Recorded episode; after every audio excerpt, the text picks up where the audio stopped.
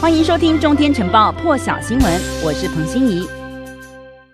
南韩和北韩昨天十五号不约而同试射弹道飞弹。北韩昨天中午十二点三十分向朝鲜半岛东部海域试射两枚短程飞弹，飞行距离大约八百公里，最大高度大约六十公里。飞弹落进了日本海的日本经济海域，这是北韩今年第五次试射飞弹。北韩三月二十五号的时候就第一次违反联合国安理会的决议，发射属于规范类型的短程弹道飞弹，而接着南韩就宣布下午也成功试射自行研发。的潜射弹道飞弹，青瓦台指出，最近正式服役的第一艘国产潜舰岛山安昌号。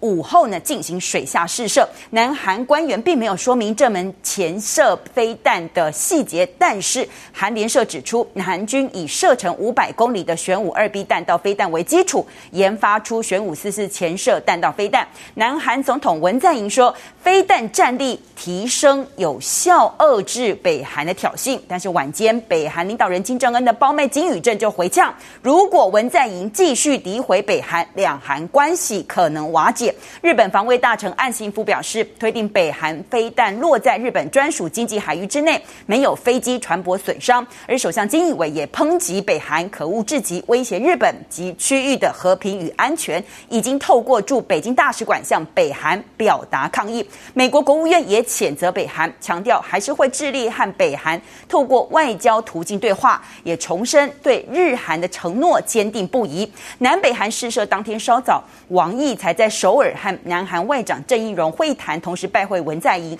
王毅表示，不光是北韩，其他国家也有军事行动。《Time》时代杂志今年百大最具影响力人物名单揭晓，英国哈利王子和妻子梅根。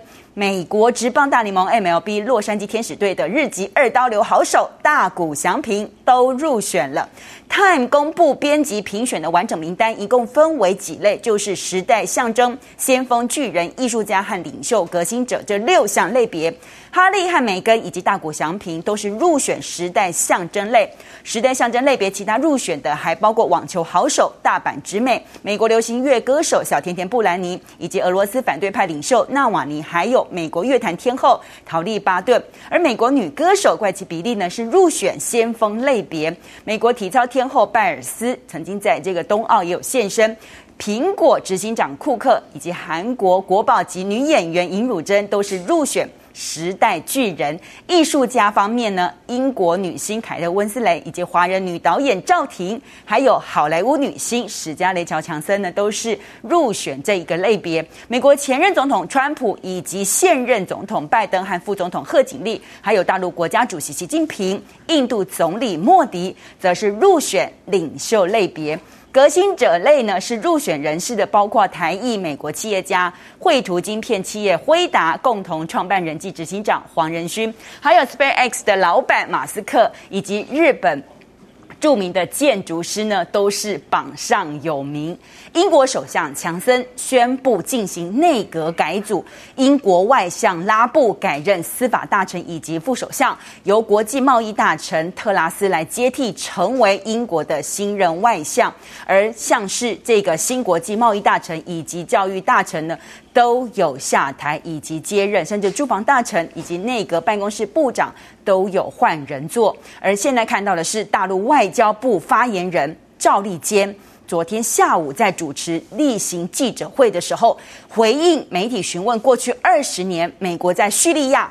伊拉克、阿富汗这些国家发动空袭，他说超过九万次，而在空袭当中丧生的平民最多四万八千人。赵立坚也评论说，美国在海外犯下三大严重人权罪行，第一是美国以虚假情报发布战争造成惨痛人权惨案。赵立坚强调，在美国建国两百四十多年的历史当中，美国只有十六年没有打仗。那么从二战结束到二零零一年，世界上一百五十。三个地区发生两百四十八次的武装冲突，其中美国就发起了两百零一场，占比超过八成。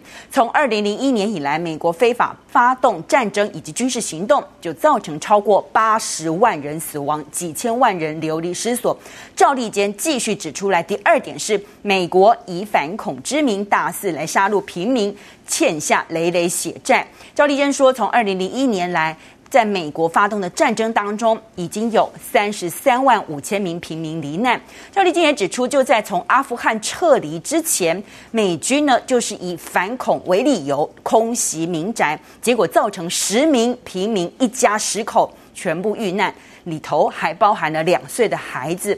第三点，赵立坚指出，美国大搞单边制裁，严重危及有关国家民众人权。他强调，事实铁证如山，公道自在人心。但是，美国动辄就打着保护人权的旗号。赵立坚质疑，美国发动侵略战争的时候，保护的是什么人权？而美国军队向平民开枪投弹的时候，保护的又是什么人权呢？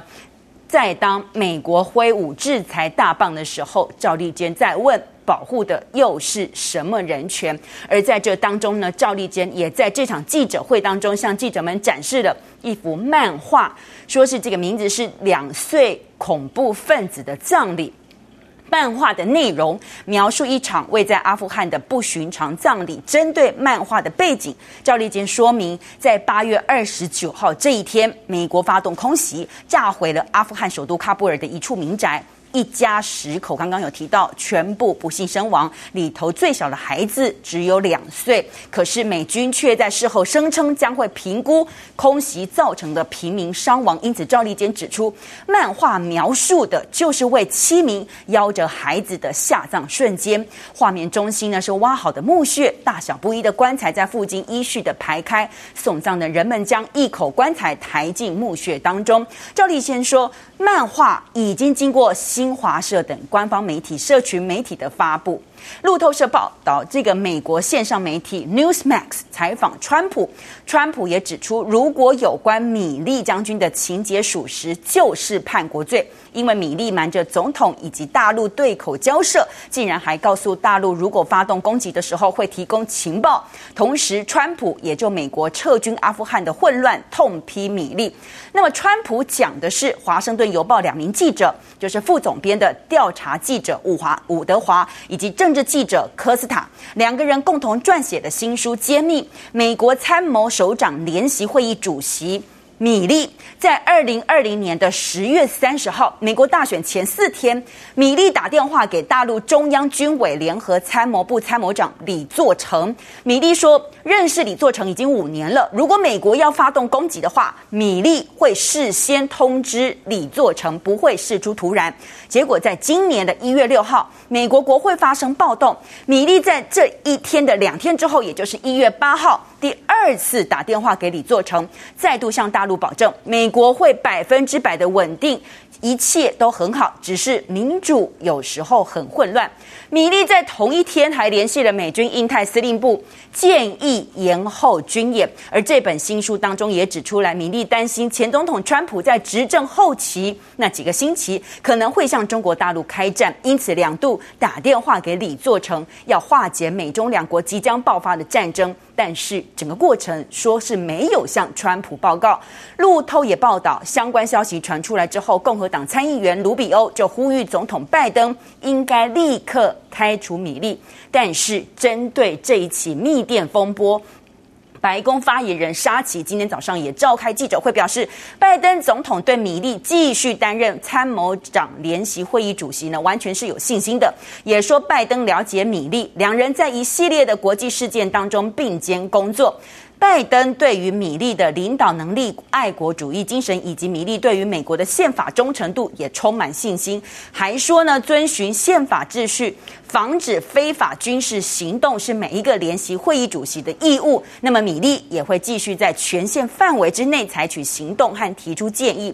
而且，拜登总统随后也出面召开记者会，强调他力挺米利。而美国参谋长联席会议呢，也发表一份声明澄清，米利需要定期和世界各地进行会谈。那当然就包含了中国大陆和俄罗斯。米利在去年十月以及今年一月，刚刚有提到两度和大陆以及其他国家的通话，这个他们说是符合这些职责和责任，而米利传达的保证就是要保持战略稳定。那么这些对话对于缓解紧张局势以及避免意外后果或者是冲突非常的重要。因此这份声明也强调，米利以。跟对方所有的电话，包含报告，都是由国防部的工作人员进行协调沟通的结果。更多精彩国际大师，请上中天 YT 收看完整版。也别忘了订阅按赞加分享哦。